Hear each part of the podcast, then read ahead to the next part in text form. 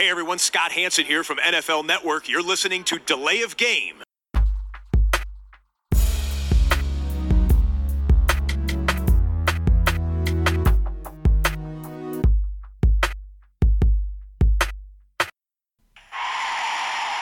of game. Offense. Five yard penalty. Repeat down. Repeat down. Repeat down. Repeat down. Ein herzliches Willkommen zu Delay of Game. Wir sind's, die drei Zauberer. Ähm, ja, unsere 14. Episode heute. Ähm, bei mir ist der Christian. Hallo Tobi. Und da ich von drei Zauberern sprach, der Max ist da. Guten Abend, hallo. Ja, ähm, bevor wir anfangen mit unseren Headlines diese Woche, das Bier.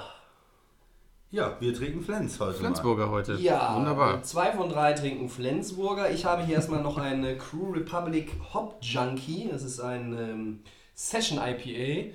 Äh, ein, ein leichtes Bier zum Start, weil äh, unser Programm ist heute so sagenhaft. ähm, Schwer, Dass oder? wir da. Äh, nee, schwer? Ja, weiß ich. Das kommt ja auf dich an. Ne? Erstmal. Äh, Prost. hier Einmal, einmal pflanzen. Ja. Jetzt äh, sind wahrscheinlich alle wach, Alle wach, oder genau. irgendwie von einem Stuhl gefallen. Prost. Ja, äh, pickepacke volle Sendung. Ähm, hoffentlich haben alle Zeit, äh, wenn sie es anhören. Wir fangen an. Die Headlines. Und äh, ja, das neue Liga-Jahr beginnt erst am 14. März, aber wir wissen, was da schon unter anderem offiziell gemacht wird. Die Kansas City Chiefs traden ihren Cornerback Marcus Peters zu den Los Angeles Rams. Ähm, und wir wissen inzwischen auch, wofür. Ja, das war ja erst, äh, es kam ein bisschen langsam raus. Also Ja. erst hieß es nur Draft Picks, man wusste nicht, vielleicht auch ein Spieler, dann wieder Ja. kein Spieler. Und jetzt ist es raus. Aber mein Kollege Ian Rappaport hat natürlich da Ja. wieder nachgebohrt und er hat rausgefunden, die Rams geben ihren Viertrunden-Pick 2018 ab und ihren Second-Round-Pick in 2019. Sie bekommen aber nicht nur Marcus Peters, sondern auch noch den Sechstrunden-Pick der Chiefs in diesem Draft. Und die Frage an euch, äh, vielleicht fängt der Christian mal an, was bedeutet dies für den Spieler äh, und für die beiden Teams? Ja, ich war erstmal begeistert, als ich gehört habe für die Rams, weil das ist ein toller Spieler, ein guter Corner, der äh, jetzt in den letzten Jahren schon gezeigt hat, auf was für einem hohen Niveau er spielen kann. Hat eine Menge Interceptions geholt. Ähm, ich hatte ihn ja, wir hatten ihn auch ein paar Mal besprochen schon in der, in der Saison, weil er halt äh, jemand ist, der raussticht, äh, wenn man sich die Spiele anguckt.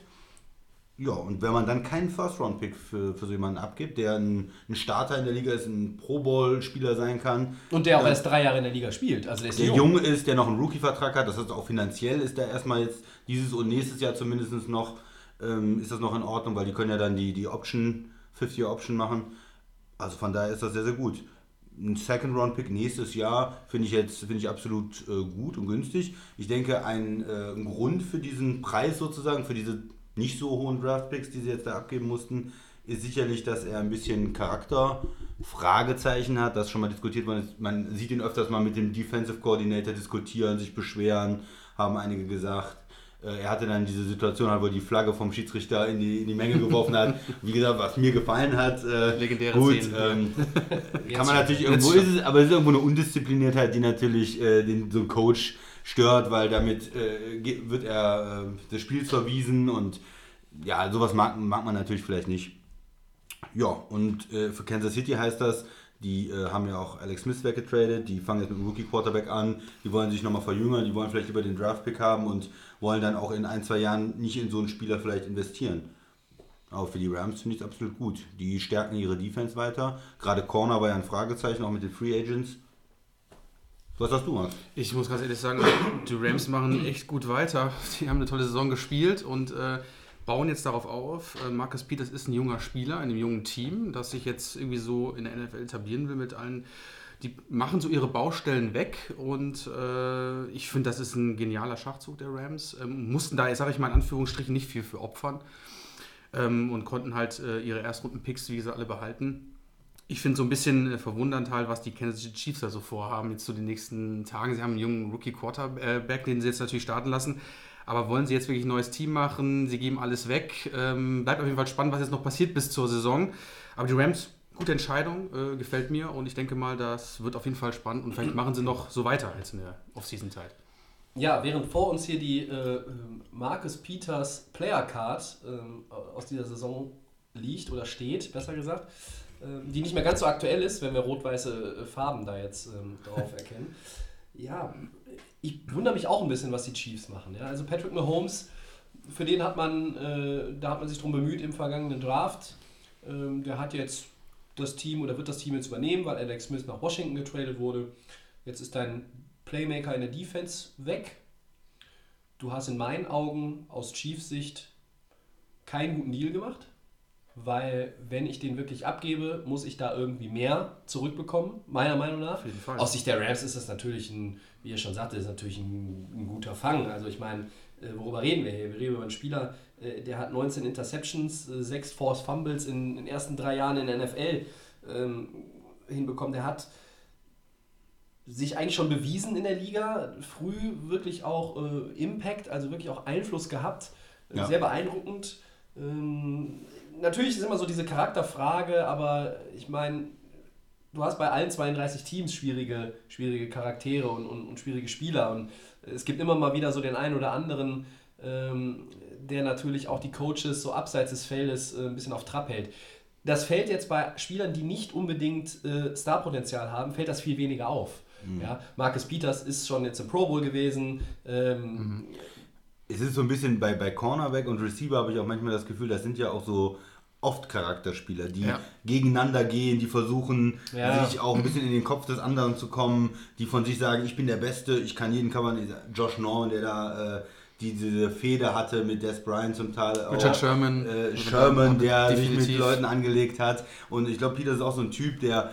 Du musst als Cornerback auch ein riesiges Selbstbewusstsein haben, weil wenn du dann den langen Pass abgibst, den Touchdown abgibst, vom, äh, einen Fehler machst, da, da musst du wieder das Selbstbewusstsein im nächsten Spiel zu sagen, ich bin hier der Mann, ich bin selbstbewusst, ich kann das. Ja. Und, und dadurch sind aber auch Cornerbacks oder Receiver auch manchmal äh, so ein bisschen dievenhaft vielleicht, wenn man so sagt. Ne? Also beim Fußball hat man früher immer gesagt, Torhüter und links außen haben einen an der Klatsche, so überspitzt. Das ist ne? ja. Vielleicht kann man das auf Wide Receiver und Cornerbacks tatsächlich übertragen. Müssen wir mal den Sascha fragen, vielleicht, äh, ob der von seiner aktiven Zeit das auch so. Äh, Der würde bestätigen sagen, wahrscheinlich sind alle verrückt. aktiven Aber äh, auch, auch da würde ich ihm dann nicht widersprechen. Ähm, Also die Rams äh, haben jetzt den ähm, einen der besten Cornerbacks der Liga zusätzlich zum äh, Team mit Defensive Player of the Year Aaron Donald, Offensive Player of the Year Todd Gurley und Coach of the Year Sean McVay.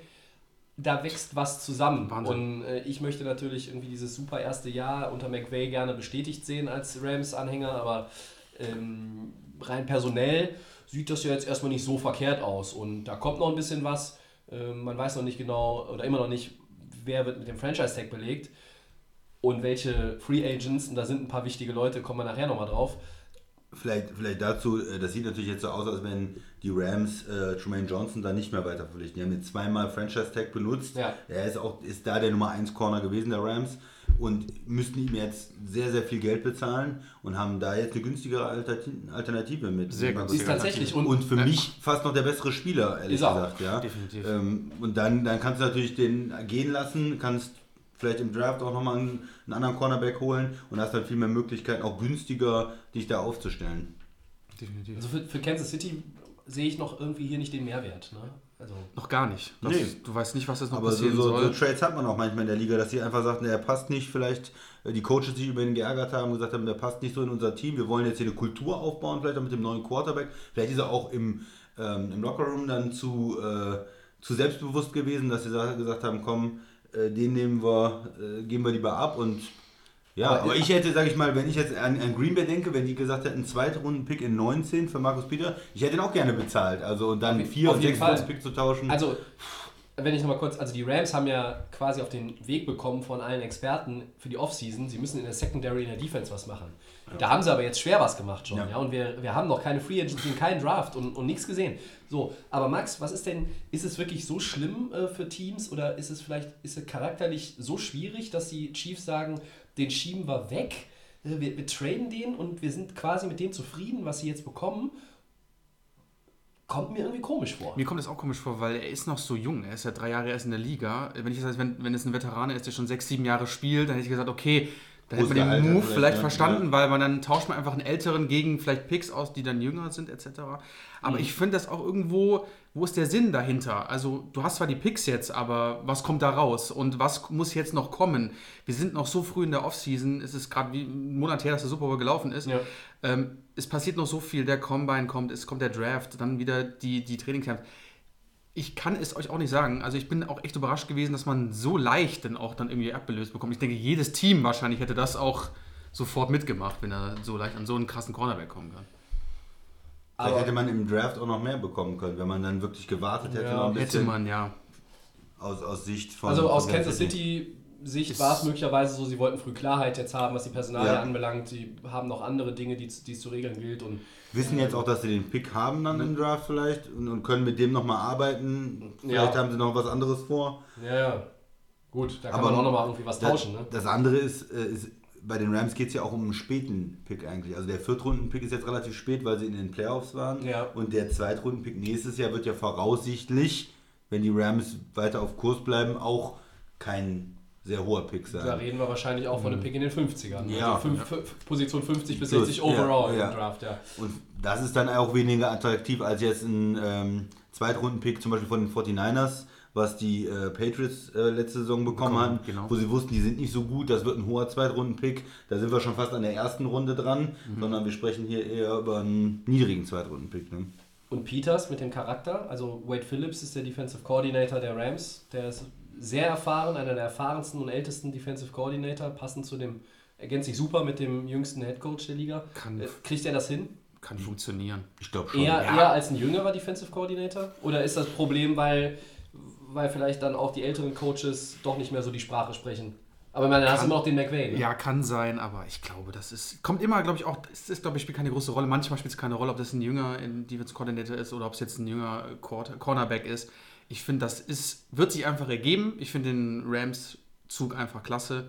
Chiefs schlecht. Ich, ich denke auch bei den Rams, wenn sie jetzt so jemanden wie Donald dann den großen Vertrag geben, wo wir eigentlich alle drauf warten, wir ja von das aus, ist ja. dann der, ähm, ja wirklich der äh, wichtigste Spieler in der Defensive und der kann dann auch zu so Markus Bisser sagen, du kommst hier hin, ich spiele ja schon seit ein paar Jahren, reiß dich ein bisschen am Riemen, bringe erstmal deine Leistung und ich, ich sehe es nicht so kritisch. Also vielleicht gibt es Sachen, die wir nicht wissen, aber auch alles, was ich so bis jetzt gelesen habe über ihn die letzten Jahre, ich finde es nicht so kritisch. Also ich hätte ihn auch, ich würde das Risiko eingehen, ihn zu verpflichten. Definitiv. Also ich finde jetzt auch, also letztlich so, äh, so viele Charakterfragen kann es da eigentlich gar nicht geben. Und ähm, Nee. wie gesagt, also andere Teams haben es ja auch, ne? Ja. Gut. Zweiter Punkt. Oh, so- soll ich mal was sagen? Äh, wir haben ja noch Du ein, sagst die ganze Zeit irgendwie Dinge hier. äh, äh, was ansagen, sag ich mal so. Ja, Flens ist ja schon halb leer. hier. Ja, das geht schnell. Äh, ein Quarterback hat eine Vertragsverlängerung gemacht. Oh, ein, wer, äh, wer, ein wer? sehr starker Mann, der war auch in den Playoffs. Blake Bortles bleibt Quarterback der Jacksonville Jaguars. Blake Bortles. Ja, Your man. drei My man. Jahre, 54 Millionen Dollar. Drei Jahre 54 Millionen Dollar. Drei ich richtig gehört, ja? drei auf 54 Millionen. Fandet ihr das gut? Super. Super. Ich war ja voll überzeugt, dass die Jacksonville Jaguars denen nochmal ein Angebot geben. Warum denn auch nicht? Ja, Ne, also ja, es war offen, wo wer kommt dahin als Quarterback. Ne? Es hieß ja immer irgendwo vielleicht Kirk Cousins kommt dahin, aber äh, oder was auch immer. Aber mein Gott, ähm, die probieren es nochmal mit ihm. Er hat eine gute Saison gespielt. Ich finde, klar, drei Jahre ist optimal. Da kann man, also nee, ist auch jetzt so lange ist er noch nicht in der Liga. Das kann was ist von rund 2014, glaube ich, ist er damals gekommen, wenn ich mich jetzt nicht täusche. Er hat vier Ähm, Jahre gespielt. vier ja. Jahre. Genau, gespielt, richtig, ja, genau. Dann müsste er, ähm, und deswegen, also, ich hätte, mich hätte es jetzt gewundert, wenn sie jetzt irgendwo ihn irgendwo entlassen hätten. Ich finde es gut. Äh, Black Bottles gefällt mir jetzt. Er ist manchmal so, wie er ist.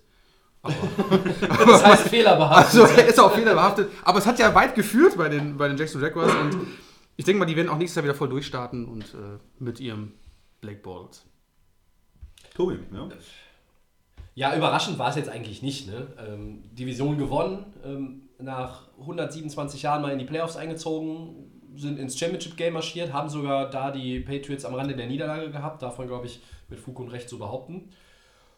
Ja, 21 Touchdowns, 13 Interceptions, knapp 3700 Yards in der Saison, das ist nicht überragend, das ist aber gut. Das Team lebt eigentlich offensiv vom Lauf in erster Linie oder, oder lebt de vom Lauf. Ähm, auch weil viele Receiver verletzt waren und weil natürlich immer so ein bisschen die Frage war, was Bortles äh, über eine ganze Saison an Kontinuität dann auch äh, zu leisten imstande ist. Ich finde den Move aber gut, weil Jacksonville auch weiß, was sie an ihm haben. Ähm, diesem Team fehlt nicht viel, um weiter ein oder, oder, oder ein Stammgast in den Playoffs zu werden in den nächsten Jahren. Ähm, da muss man vielleicht nochmal irgendwie so ein bisschen ergänzend nachbessern, um da noch Unterstützung zu haben mit den, mit den Receivern. Alan Robinson. Kommt wieder, genau. Ja, aber der ist Aber Free Agent. ist ne? Free also, Agent, ja. Vielleicht kriegt er das Tag, aber vielleicht kriegt er einen neuen Vertrag, aber vielleicht geht er dann am Ende doch. Also ich erwarte zum Beispiel auch, dass Alan Robinson bleibt und ich auch, ähm, ja. sie quasi die Puzzleteile, äh, die sie vor zwei Jahren hatten und dann in dieser Saison hatten, dass sie alle weiterhin da sind. Und dann äh, steht Jacksonville, glaube ich, ganz gut da. Äh, Leonard Fournette ähm, wird, äh, glaube ich, Ansprechpartner Nummer 1 sein, wenn es um Produktion in der Offensive geht. Und ähm, ja, drei Jahre 54 Millionen Dollar. Ähm, Ich glaube 2018 sind es 5 Millionen, dann 16, dann 18 Millionen, Signing-Bonus sind 15. Ähm, Das ist jetzt nicht zu viel, wenn man sich überlegt, was so andere Quarterbacks abcashen. Ne? Ja. Christian, oder? Ja, ist ich, es zu viel? Ja, ich bin kein großer Fan von ihm. Ich bin ein bisschen, ein bisschen kritisch, weil ich fand ihn schon arg limitiert, auch die letzten Jahre, und er wirft mir dann noch zu viele Interceptions. Er hat es noch äh, ganz gut gespielt in, in der äh, letzten Saison. Er, er hat keine Spiele verloren für sein Team, sagen wir so. er hat auch wenig Spiele gewonnen. In, in den Playoffs hat, hat er mit gutem Coaching, haben sie ihn hingebogen. Ich hätte es auch gut gefunden, wenn sie sich vielleicht auf Quarterback nochmal verbessert hätten. Ähm, ein wichtiger Punkt ist, und da geht es dann schon mal ums Finanzielle, sie haben ähm, diese Fifth-Year-Option, die, die man ziehen kann für einen First-Round-Pick, hatte Jacksonville gezogen Das ist der Rookie-Vertrag dann, ne? Der, den Rookie- den Rookie-Vertrag quasi ein Jahr noch zu verlängern. Äh, er war ein, der dritte Pick äh, damals, also Ja. sehr Mhm, hoch. Das sehr heißt, das ist sehr teuer. Das äh, wäre ein Gehalt für diese Saison von 19 Millionen gewesen. Und das ist eigentlich nicht garantiert, aber wenn er verletzt ist, dann wird es garantiert. Und er hatte jetzt nach den Playoffs eine Verletzung.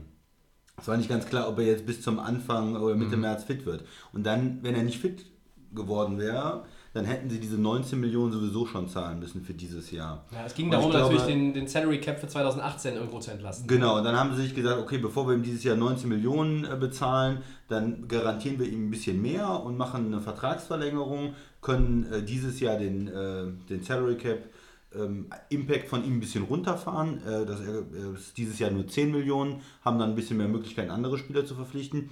Und in den nächsten Jahren, wie du schon gesagt hast, ist es für einen Quarterback alles noch machbar. Also äh, in dem Bereich unter 20 Millionen ist das, ist das keine unrealistische äh, Summe für, für einen Quarterback.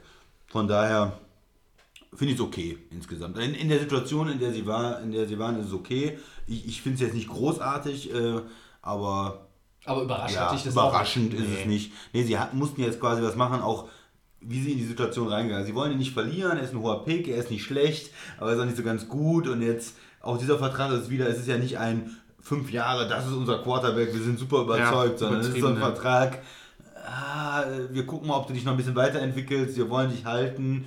Aber er würde jetzt auch nicht, ähm, mich würde auch nicht wundern, wenn die 220 dann äh, sich einen neuen Quarterback holen für, oder vielleicht sogar äh, zwei Jahre ähm, in dem Vertrag ja 2009, Ende 2019 oder sowas. Aber Max, ist es nicht vielleicht auch der Vorteil oder das Glück für Blake Bortles, dass natürlich die Jaguars eine überragende Defense haben und jetzt vielleicht die, die Franchise insgesamt nicht so aufgestellt ist, dass man sagt, wir brauchen jetzt hier einen Kirk Cousins, äh, der natürlich irgendwie mehr Playmaker-Ability-Fähigkeiten hat, ähm, so wie, äh, weiß ich nicht, ein, vielleicht ein Andrew Luck oder, oder Drew Brees so in der Richtung. Und da ist ja jetzt Blake Bortles eine andere Kategorie. Also bis Ja, ja, jetzt. ich verstehe schon. Und, Mhm. und glaubst du, dass es vielleicht einfacher auch ist, diese Entscheidung zu fällen? Oder, oder war es einfacher, die Entscheidung zu fällen, weil man halt weiß, ähm, wir lehnen uns ja weiterhin erstmal auf, aufs Running Back, äh, auf den Running Back und auf das auf Run Game und natürlich auf die Defense.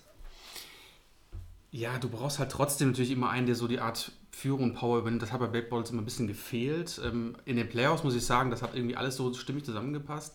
Ich finde das aber auch ganz in Ordnung, wenn die Jaguars, die bauen erstmal drauf auf, sie sind erstmal in die Playoffs gekommen nach langer Zeit. Übertreiben ist nicht, geben einen Dreijahresvertrag, da kann man immer gucken. Andere geben mir fünf, wie du schon gesagt Christian, zu viel manchmal.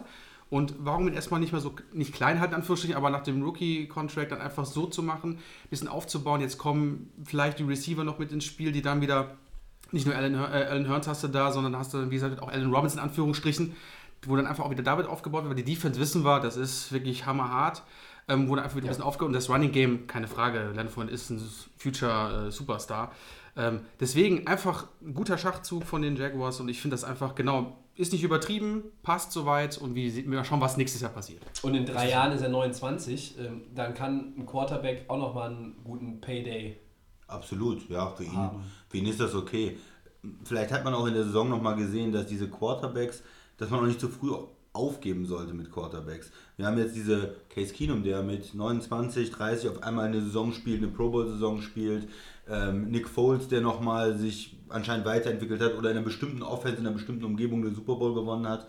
Dann denkt Jacksonville vielleicht auch, Moment, wenn wir jetzt hier mit dem Quarterback, der nicht ganz schlecht ist, aber sicherlich Ja. noch ein bisschen entwickeln muss, vielleicht geben wir ihm einfach die Zeit und, und lassen ihn sich in einem guten Umfeld noch weiterentwickeln und dann kann er uns vielleicht auch in ein, zwei Jahren zum Super Bowl führen. Ne? Kann natürlich sein. Wenn das Nick Foles kann, ja. Ja, Das ist auch der Blake. Das, das muss natürlich ermutigen, oder? Also. Ja, ein bisschen schon. Ne? Müsste auch unsere Freunde mit den schweren Taschen mal ermutigen. Ne? Ich denke an Andy Dalton, Joe Flacco, Ja. ja. der hat schon einen. Ich glaube, der hat doch, äh, der ist doch ganz froh, dass er da bleiben kann und einfach äh, sieht, okay, die, äh, die, das Team steht hinter mir. Ähm, ich habe jetzt einfach gut gespielt, weil der war ja davor, wie du schon sagst, Tobias, da waren ja zwei, drei die Saison davor, her war ja nichts, was, was er gemacht hat. Nicht groß was. Und ich Ja. glaube, es ist einfach ein Vertrauensbeweis und ähm, ich denke mal, das wird auf jeden Fall sich auch auszahlen für die Jaguars. Ich glaube auch nicht, dass er traurig ist, dass es in Anführungszeichen nur diese drei Jahre sind. Weil, äh, wie ich gesagt, wenn er dann 29 ist, dann kann man immer noch mal irgendwo. ein- Ne? Also, Als- als nicht Quarterback, wenn du Finanzmanager einigermaßen- hast, dann. Einigermaßen spielst, dann wirst du immer wieder einen Vertrag kriegen. Ob es dann vielleicht ein Starter ist oder Backup, aber du wirst ja. da deine Millionen verdienen. Von daher, ich glaube, um ihn brauchen wir uns keine Sorgen zu machen. Nee. Ja, ähm, Sorgen ist, äh, Finanzsorgen haben äh, gerade die Skill-Player in der National Football League in der Regel nicht. Und wir machen jetzt hier an der Stelle mit den Headlines quasi so einen kleinen Cut und äh, gehen in unsere Money Launch, habe ich es mal genannt. ähm, eigentlich müssten wir jetzt noch hier so ein bisschen äh, Fahrstuhlmusik dazu spielen. Die machen wir dann fürs nächste Mal noch fertig. Ähm, Delay of Game Finanzexperte Christian wird uns jetzt noch ein bisschen was über Salary Cap und Signing Bonus anhand von äh, ausgewählten Verträgen erklären. Ähm, und der Max und ich werden an äh, geeigneter Stelle äh, reingrätschen und Fragen stellen, die vielleicht dann sich nochmal ergeben würden, wenn ihr hier sitzen würdet. Christian, was hast du uns denn da mitgebracht? Ich habe mal was vorbereitet, ja. Und äh, das ist jetzt natürlich schwierig, weil man nicht genau weiß, was die Leute wirklich interessiert. Man kann da ja sehr ins Detail gehen. Vielleicht erstmal nochmal Salary Cup. Wa- Was heißt das eigentlich? Also die in der, in der NFL, genauso wie auch in der NBA zum Beispiel, gibt es ähm, eine Obergrenze an Gehalt, was eine Mannschaft für die Spieler ausgeben darf. Es ist in der NFL 178 Millionen zurzeit. Das klingt erstmal nach wahnsinnig viel Geld und überhaupt kein Problem. Finde ich jetzt. Klingt erstmal eine Menge. Aber wenn man sich das überlegt, dass äh, in der Mannschaft ja über 50 Spieler sind und äh, ich glaube, die äh, Top 51 Salaries zählen dann gegen den Cap, ähm, hat man ja pro Spieler dann nur drei, dreieinhalb Millionen ungefähr. Und wenn man jetzt hingeht und einen Quarterback 25 Millionen 25 zahlt, dem Receiver 15, dem Cornerback 12 und so weiter, dann bleibt ja irgendwo nicht mehr so viel über. Das ist auch klar. Ist wie bei Comunio, ne? Und ja, deshalb müssen sich die Mannschaften das gut überlegen, wie viel Geld äh, sie für welche Spieler ausgeben. Und generell ist es alles Geld, was der, was der Spieler bekommt, zählt auch gegen diesen Salary Cap. Normalerweise gibt es ein Base Salary, das ist ähm, das Gehalt für das Jahr, was dann ähm, im Laufe der Saison ausgezahlt wird. Das zählt komplett gegen den äh, Salary Cap in dem Jahr. Und was interessant ist, es gibt immer oder es gibt die Möglichkeit auch einen Signing-Bonus zu bezahlen. Das heißt, man kann dem Spieler, wenn er für fünf Jahre unterschreibt, am Anfang einen Batzen Geld geben. Der kauft sich davon ein Haus, ein Auto, ein Ferrari, was weiß ich. Und das Geld zählt nicht sofort in diesem Jahr gegen den Salary Cup, sondern es wird über die Vertragslaufzeit aufgeteilt. Aber einfach nur als einfaches Beispiel. ähm, Wir haben zwei Spieler. Einer bekommt einen 5-Jahres-Vertrag 50 Millionen, jedes Jahr 10 Millionen Base Salary. Das ist in der NFL normalerweise nicht garantiert. Es kann manchmal sein, dass Teile davon garantiert sind, normalerweise nicht. Er spielt zwei Jahre, im dritten Jahr sagt die Mannschaft, gefällt mir nicht mehr, du bist raus. Dann hat er von den 50 Millionen nur 20 Millionen verdient Darf ich ganz und kurz, ist raus. Darf ich ganz kurz Ja. einhaken? Die Teams dürfen bei den Verträgen sagen, ich habe einen Fünfjahresvertrag mit, weiß ich nicht, einem Cornerback und dann sagen die nach drei Jahren oder nach zwei Jahren, so mein Freund, wir setzen dich vor die Tür. So, Ja. dann, dann, die entlassen den. Den, die entlassen den. So. Da gibt es keine sechs Monate Kündigungsfrist, so wie bei einem Bürojob, sondern die sagen, du bist raus, mein Freund, und dann sitzt der da. Und was passiert denn mit diesem Vertrag? Ist der dann ungültig oder kann er sich quasi da wieder irgendwo hintenrum oder bei einem anderen Team den mitnehmen oder Normalerweise ist dann der Rest des Vertrags gecancelt. Das heißt, der hat äh, fünf Jahre 50 Millionen unterschrieben, hat die ersten zwei Jahre jeweils 10 Millionen bekommen, hat er 20 Millionen verdient und die restlichen 30 Millionen, wenn die nicht garantiert sind, dann guckt er da in die Röhre. Der kann sich dann einen neuen Verein suchen und kann nochmal gucken, ob er irgendwo was verdient. Aber das ist sehr stark von diesem Leistungsgedanken natürlich getrieben in der NFL. Ein zweites Beispiel wäre, der Spieler fünf Jahre 50 Millionen, jedes Jahr 10 Millionen. Das heißt erstmal auf dem Papier, da sieht das gleich aus. Aber der kriegt als extremes Beispiel 40 Millionen davon als Signing-Bonus. Das heißt, er bekommt direkt 40 Millionen, mehr oder weniger, nachdem er den Vertrag unterschrieben Aber hat. die werden bei dem Salary Cap auf fünf Jahre aufgesplittet. Die würden dann aufgeteilt werden. Das heißt, es sind acht 5 mal Millionen. 8 Millionen. Ja. Plus 2 Millionen äh, Grundgehalt jedes Jahr, kommst du genauso auf die 50 Millionen, jedes Jahr 10 Millionen. Aber der Spieler hat eine ganz andere Position. Der hat 40 Millionen schon vorher bekommen. Stellen wir uns da wieder ähm, Situation vor drittes Jahr, der spielt total schlecht, die Mannschaft will ihn rausschmeißen. Naja, von den 50 Millionen haben die aber bis dahin schon 40 oder beziehungsweise 44 Millionen bezahlt. In dem Jahr stehen überhaupt nur 2 Millionen zur Debatte. Das heißt, die können den entweder nochmal die 2 Millionen investieren und den für 10 Millionen gegen den Cap spielen lassen. Wenn sie jetzt sagen würden, ich schmeiß den raus, dann wird alles Geld von dem Bonus, was noch nicht abgerechnet ist bis dahin, weil für Jahr 3, 4, 5 ist, sind diese 8 Millionen jeweils noch offen, würde dann in dem Jahr anfallen. Das heißt, die müssten für den Spieler, den sie nicht mehr beschäftigen, 24 Millionen gegen den Cap abrechnen. Das ist eigentlich, also äh, er spielt für dich und es kostet dich 10 Millionen gegen den Cap oder du Ja. schmeißt ihn raus, es kostet, würde dich 24 Millionen kosten. Das heißt, das gibt dem Spieler unheimlich viel Sicherheit, diese 2 Millionen, die er da zum Beispiel noch hat, zu verdienen und im nächsten Jahr auch noch und im nächsten Jahr wahrscheinlich auch noch. Und deshalb, Spieler wollen immer möglichst viel Signing-Bonus. Erstmal haben sie das Geld schon und zweitens gibt es ihnen auch mehr Sicherheit, den Rest von dem Vertrag noch zu bekommen. Und die Clubs, Clubs? möchten eigentlich eher ungern den Signing-Bonus zahlen. Clubs würden natürlich am liebsten einfach nur diese Jahres-Base-Salary haben, wo sie jedes Jahr neu entscheiden können, hey, brauche ich dich noch für 10 Millionen oder spielst du Ja. für 4 Millionen, bist du raus.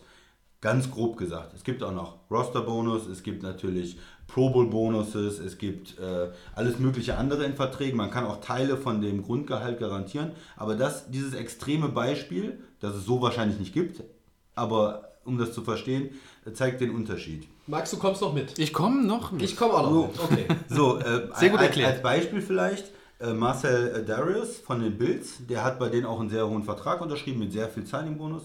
Der, die haben den getradet ähm, Nach Jackson. nach Jacksonville und Jacksonville muss dann das äh, Grundgehalt weiter übernehmen, aber dieser Signing-Bonus, der bleibt, wird mit Buffalo's Cap verrech- verrechnet.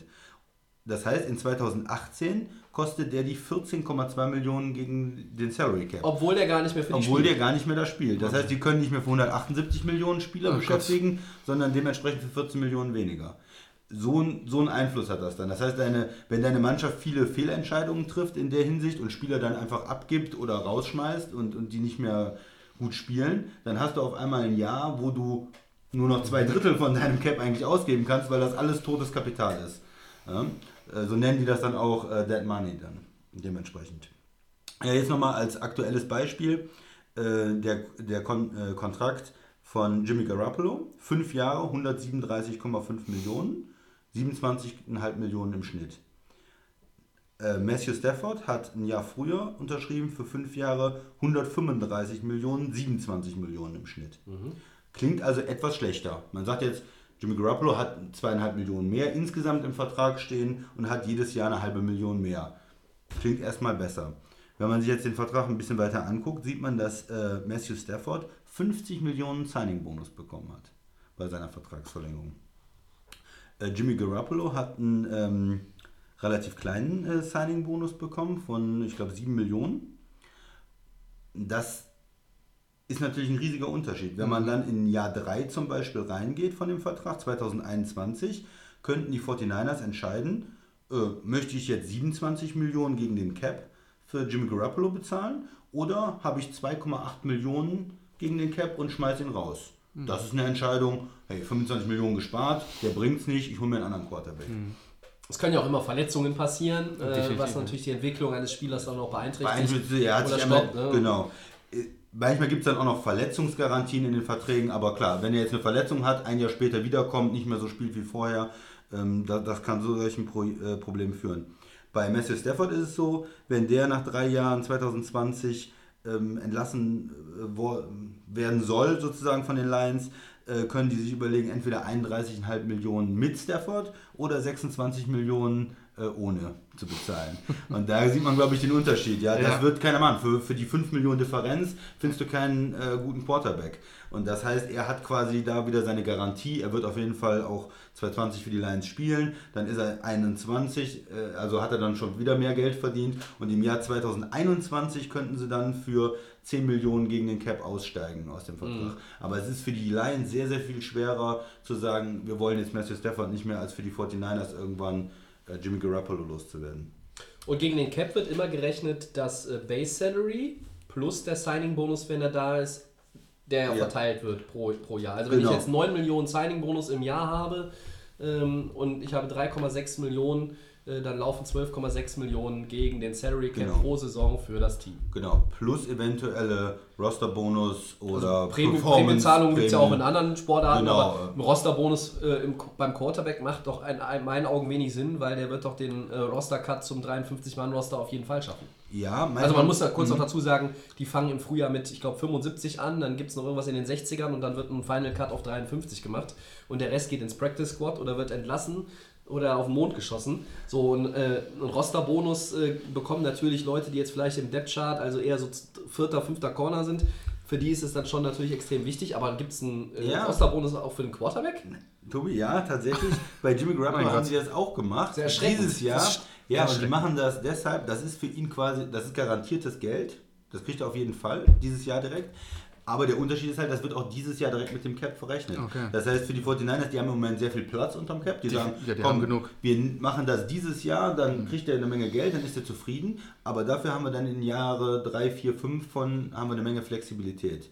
Und zum Beispiel Detroit hat lieber das nach hinten geschoben, das Ganze, und hat dadurch dann in Jahr 3, 4, 5 sehr wenig Flexibilität. Bei Quarterbacks ist es normalerweise nicht so entscheidend vielleicht, weil die meistens das, den ganzen Vertrag sehen, aber sehr viele mittelmäßige Spieler, da wird oft nach drei Jahren, nach zwei Jahren werden die schon wieder entlassen und da ist sowas sehr äh, entscheidend. Ob man einfach so einen Spieler entlassen kann oder ob man sagen muss, naja, das ist, können wir uns eigentlich gar nicht leisten, wir müssen den noch ein, zwei Jahre weiter beschäftigen. Ja, das war es erstmal Vielen Dank. so von dieser Seite. Vereinfacht dargestellt. Wenn Ja, jetzt irgendwie also- jemand äh, Also na, Fragen äh, an den Christian gerne über Twitter und Facebook ähm, stellen, wenn man da auch noch irgendwie ja, noch ein bisschen mehr wissen will. Ich finde, er hat das, man kann das jetzt nicht in 120 Sekunden erklären. Ich glaube, er hat, äh, Max, ich glaube, er hat es gut erklärt. Ja, er hat auf jeden Fall das gut an den Quarterbacks, kann man so mal am besten dann Mhm. die Beispiele nehmen, weil die einfach, man sieht es Ja, ja. da sind auch die größten Diskrepanzen Dis- richtig, einfach, ja. wenn es um die Aufteilung, glaube ich, geht. Und ähm, ja, äh, wer sich auch noch als General Manager bei der äh, NFL irgendwo bei einer Franchise bewerben will, der kann auch gerne diese Bewerbung äh, an uns richten.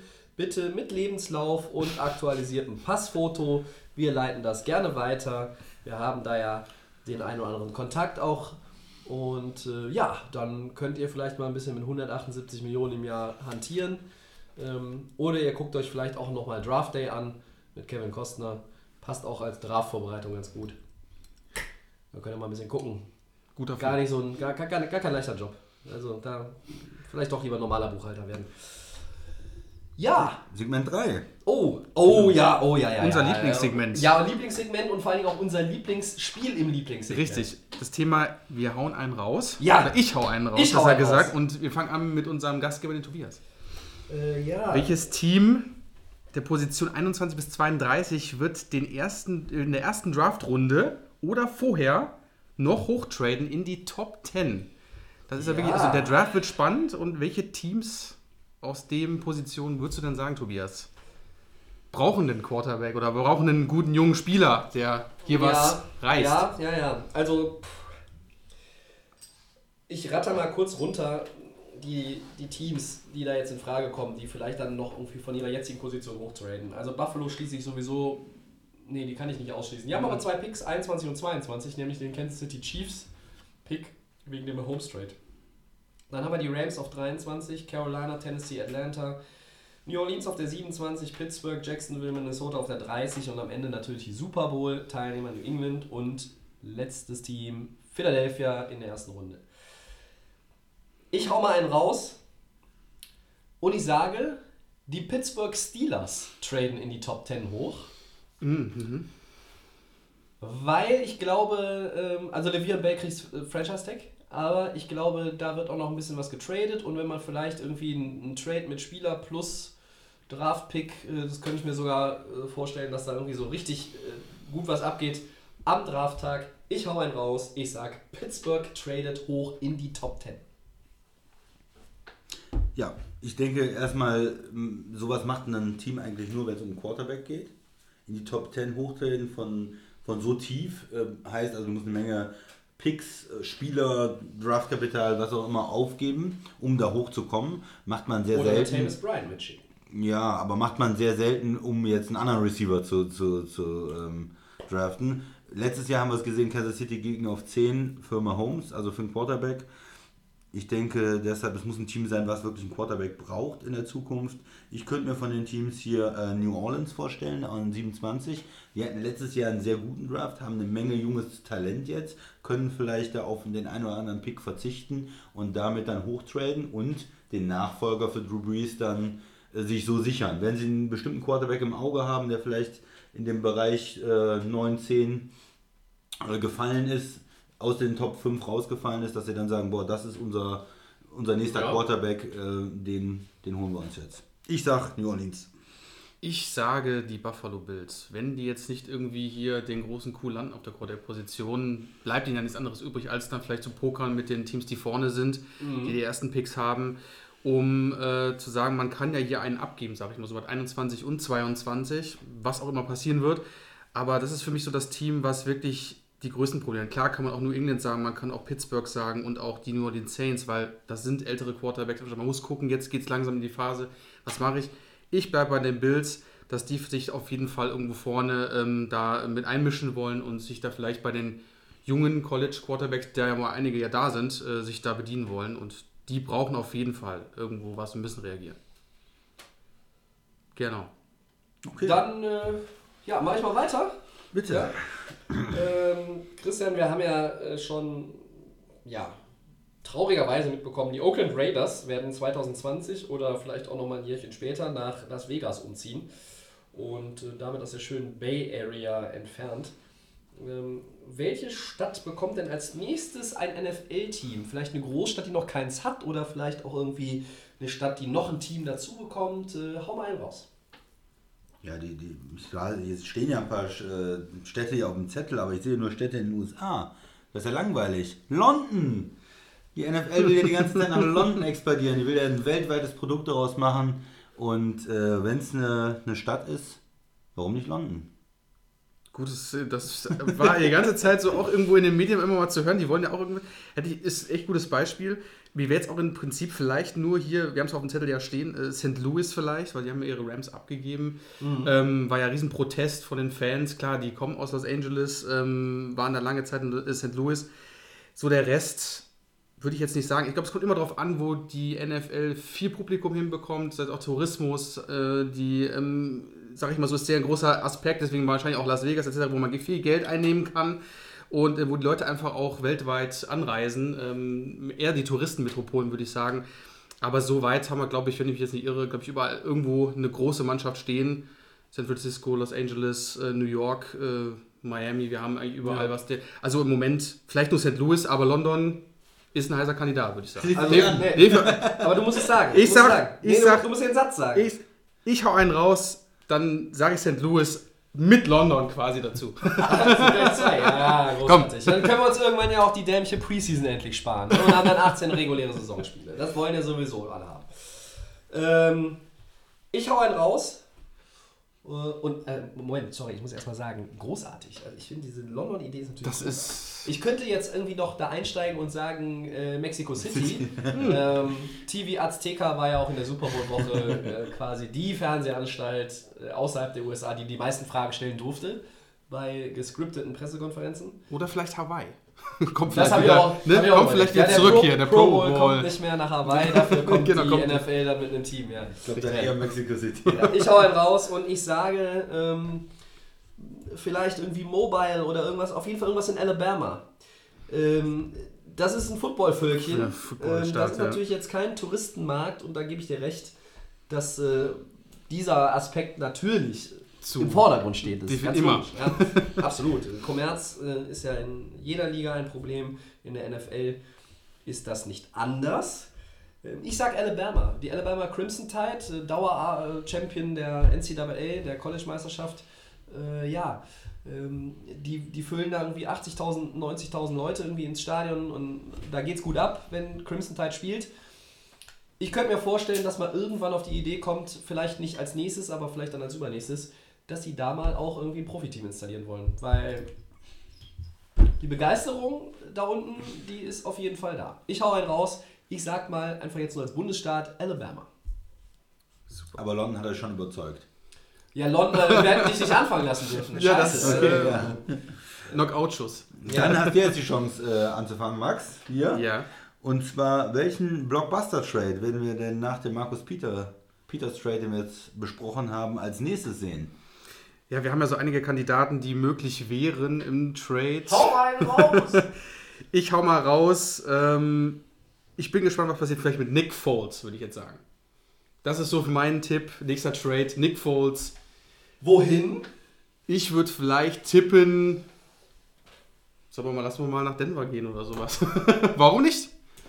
Wenn es mit Kirk Cousins nicht läuft, warum nehmen wir nicht Nick Foles? Nick Foles nach Denver. Nach Denver. Okay. Den hau ich raus. Äh, Ich hau einen raus. Des Bryant zu den New England Patriots. Oh, Der Receiver der Cowboys. Da ist so ein bisschen ja auf äh, Krawall irgendwie gerade alles gepolt und nicht mehr so zufrieden und teuer. Und die Patriots, die könnten das wahrscheinlich finanziell noch irgendwo möglich machen, weil Mr. Ziege spielt ja schon seit Jahren nur noch für 750.000 Dollar. Nein, stimmt nicht, aber ähm, ungefähr.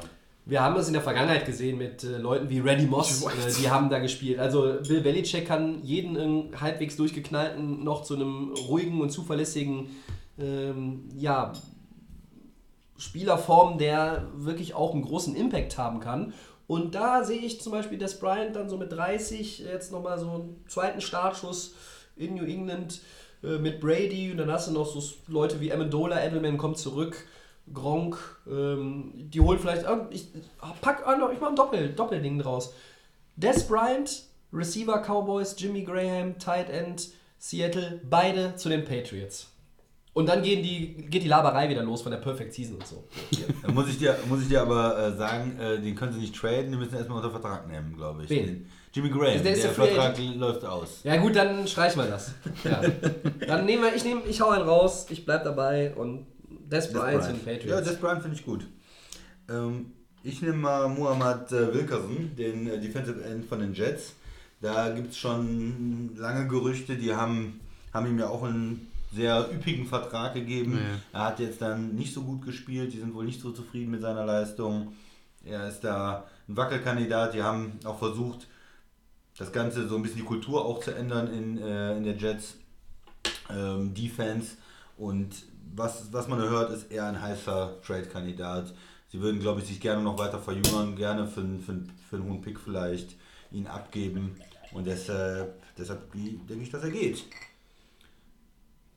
Nachdem Sheldon Richardson ja schon weg ist. Genau. Die haben ja gut zusammen gespielt, aber hat dann trotzdem nicht, sag ich mal, so gereicht. Und wahrscheinlich ist das auch so so ein Thema, warum er dann wahrscheinlich auch gehen wird und die loswerden wollen. Stimme ich zu. Klingt doch alles gar nicht so schlecht.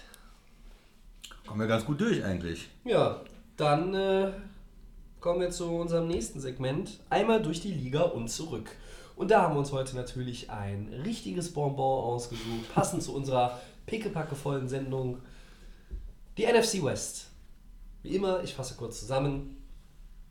Gewonnen wurde sie von den LA Rams mit 11 Siegen, 5 Niederlagen. Gefolgt von den drei nicht in den Playoffs äh, vertretenen Teams. Die Seattle Seahawks 9-7, Arizona Cardinals 8-8 und die 49ers 6-10. Hätten sie Garoppolo früher gehabt, wären sie mindestens Zweiter geworden in der Division.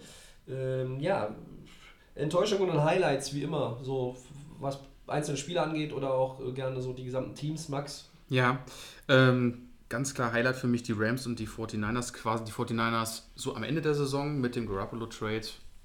Ich glaube, das ist jetzt das Richtige, was sie gebraucht haben. Junge Spieler. Ähm, hat mich überrascht. Ähm, ich glaube, es hat jeden überrascht, aber auch jeder hat sich darüber gefreut. Äh, die Rams, ganz klar Überraschungsteam mit. Ähm, da stimmt zurzeit einfach alles. Äh, es geht immer so weiter. Das sieht man jetzt auch in der Offseason. Haben wir schon drüber gesprochen. Seahawks. Ich glaube, da hat jeder darauf gewartet, dass die Playoffs kommen. Ähm, es ist ja so ein, auch so eine Art Pflichttermin. Äh, war so eine Art Enttäuschung, ja, nein. Ich glaube, das ist halt immer, das Seahawks-Team wird immer relativ hoch gewertet, auch in der Presse meiner Meinung nach. Ähm, die Cardinals waren so ein bisschen enttäuschend, aber ich glaube, das hat einfach sehr viel damit zu tun. Die haben einfach kein Thema mit dem Quarterback. Da funktioniert Carson Palmer, ist ja schon relativ alt. Dann fehlte Und in Rente jetzt auch. ist in Rente, dann fehlt David Johnson, der verletzt ausgefallen ist. Ähm, Larry, Fitzgerald, Larry Fitzgerald musste alles alleine machen, sage ich mal so. Ähm, Im Großen und Ganzen gab kein großes Team, wo ich jetzt komplett enttäuscht war, aber so von den Cardinals konnte man nicht viel erwarten. Ich finde, im Großen und Ganzen war es okay. Rams und äh, die 49ers haben mir sehr, sehr gut gefallen und äh, deswegen würde ich sagen, äh, war eine interessante ähm, Division auf jeden Fall. Man ist gespannt, was auf jeden Fall in den nächsten Saisons passiert. Sehr, sehr eng auch zwischen den Mannschaften. Wenn jetzt auch die Cardinals wieder kommen, interessant zu sehen, was passiert in der 2018er Saison. Also die Rams waren natürlich die Überraschung, haben auch mich überrascht. Ich hätte nicht damit gerechnet, dass sie die Division gewinnen. Ähm, bei Seattle und Arizona muss man ganz klar auch sagen, das waren zu viele Verletzte. Ähm, wenn David Johnson sich nicht das Handgelenk bricht in Woche 1 äh, und die ganze Saison durchspielt und der macht wieder, was hat er denn im Jahr davor? Insgesamt 2300 Yards irgendwie mit, mit Rushing und Receiving Game zusammen. Irre. Wenn er das wieder hinbekommen hätte, dann wären die zum, zumindest lange im Mix gewesen, vielleicht für die Division oder für einen, auch für einen Wildcard-Spot. Das wäre machbar gewesen, weil wir gesehen haben, ähm, Atlanta ist so, so reingeschlittert, also das hätte Arizona von der Bilanz ja auch hinbekommen können. Seattle, ähm, die Tage, wir haben es schon mehrmals thematisiert in den vergangenen Monaten, Legion of Boom, diese Tage sind vorbei. Ähm, sie versuchen möglichst viele Leute jetzt auch zu behalten, so scheint es zumindest, also mit Sherman und, und Chancellor und Thomas und die sollen irgendwie alle möglichst auch weiter da spielen. Weiß man noch nicht so genau, ob das funktioniert. Ähm, das ist jetzt aber eher schon ja auch der Blick nach vorne. Im Rückspiegel letztlich, wenn man einfach nur die personellen Probleme sich anguckt, war jetzt keiner enttäuschend, weil alle haben am Ende das gemacht, was, was möglich war. Also Seattle hatte, das wusste man vorher, die hatten haben quasi kein Laufspiel, wenn Russell Wilson nicht selber läuft. Die Cardinals haben ihren besten Spieler in Woche 1 verloren. Äh, Die 49ers haben ihren besten Spieler erst durch einen Trade bekommen und dann auch nicht sofort eingesetzt. Äh, Und deshalb sind die Resultate, so wie der äh, Winning und Losing, wie sich das aufteilt, das ist jetzt irgendwo nicht überraschend für mich. Die positive Überraschung sind natürlich die Rams. Wenn du irgendwie eine Enttäuschung jetzt rausziehen willst, würde ich jetzt nicht die Cardinals nennen, ich würde halt die Seahawks nennen, weil man mit diesen ganzen Bausteinen, die schon einen Super Bowl gewonnen haben und dem Trainer Pete Carroll, das war natürlich unterm Strich irgendwo zu wenig. Und ähm, es war halt nicht nur das Laufspiel. Ich glaube, Christian, die O-Line war irgendwie auch Grütze. Ähm, Ja, das sicher. hat Wilson irgendwie permanent irgendwie auf die Füße gestellt und der, der musste sehr, sehr viel rumhampeln und laufen. Und ähm, die Defense war halt auch brüchig aufgrund der vielen Ausfälle. Also wenn man jetzt das wirklich nach einer Enttäuschung sucht in der Division, dann waren die das. Vielleicht noch bevor du einsteigst, im Rückblick auf die NFC West, wenn wir nach, nach Spielern gehen, zwei, Überra zwei Überraschungen für mich. Einmal Todd Gurley, dass der starkes Rookie-Jahr, der Running Back der Rams. Zweites Jahr katastrophal. Katastrophal. Ähm, also er ist ja wie jemand, der das erste Mal Madden spielt, einfach stur frontal in die O-Line reingelaufen, beziehungsweise in die D-Line, wenn er dann immerhin so weit kam. Und hatte dann gefühlt 1,8 Yards pro Lauf. Das ist Grütze gewesen, das ist grottenschlecht. So, und zweite Überraschung, Larry Fitzgerald, dieser Mann, immer noch mit, mit Quarterbacks, die, keine Ahnung, einen schlimmen Rücken haben, äh, den Wurfarm kaputt haben oder die drei Jahre nicht gespielt haben oder was auch immer. Also der, hat, der macht irgendwie noch aus Scheiße Gold, ähm, ist auch gefühlt äh, 25 Jahre in der Liga, kommt jetzt auch nochmal zurück für ein weiteres Jahr. Großartig.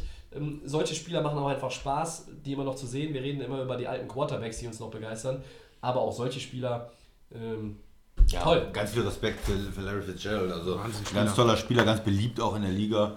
Und äh, der sich nochmal ein bisschen verändert hat von dem Outside Receiver zu einem Slot Receiver die letzten Jahre, weil er die ganz große Schnelligkeit jetzt nicht mehr hat. Aber der seine ganze Erfahrung einsetzt, der jeden Ball fängt, der super Hände hat Ja. und immer noch auf einem sehr hohen Niveau spielt. Genau, er kann auf Das- jeden Fall immer noch gut mit den jungen Leuten mithalten. Das- Das, muss. Genau. Das ist ja. auf jeden Fall, also. Das, das zu äh, Fitzgerald. Für mich die ähm, positive Überraschung, die Rams, aber da vor allen Dingen die Offense. Dass die Defense äh, nicht schlecht ist, wusste man. Die Offense war das, was in den Jahren davor ja das Problem war. Die waren ja wirklich grottenschlecht in der Platz Offense. 32 im Punktedurchschnitt und sind dann auf Ja. 1 gelandet. Das gab es, glaube ich, auch noch nie. Man hatte, man hatte Angst, dass der Quarterback äh, schon nach einem Jahr eigentlich nichts ist. Der hat nicht gut gespielt. Die O-Line war nicht gut. Äh, wie du gesagt hast, Gurley hat schlecht gespielt in seinem zweiten Jahr. Receiver waren eigentlich nicht vorhanden. Man hatte einen jungen Coach und dann ist das wie, wie Phoenix aus der Asche dann Ja. äh, erblüht, äh, die, die ganze Rams-Offense. Ja, das ist eine, eine positive Überraschung für mich. N negative Überraschung war Seahawks und ich würde da vor allen Dingen die Defense nennen. Ich finde, Russell Wilson hat immer noch gut gespielt. Er ist da jetzt der, der Alleinunterhalter in der Offense. Er hat äh, Receiver, die sind nicht schlecht.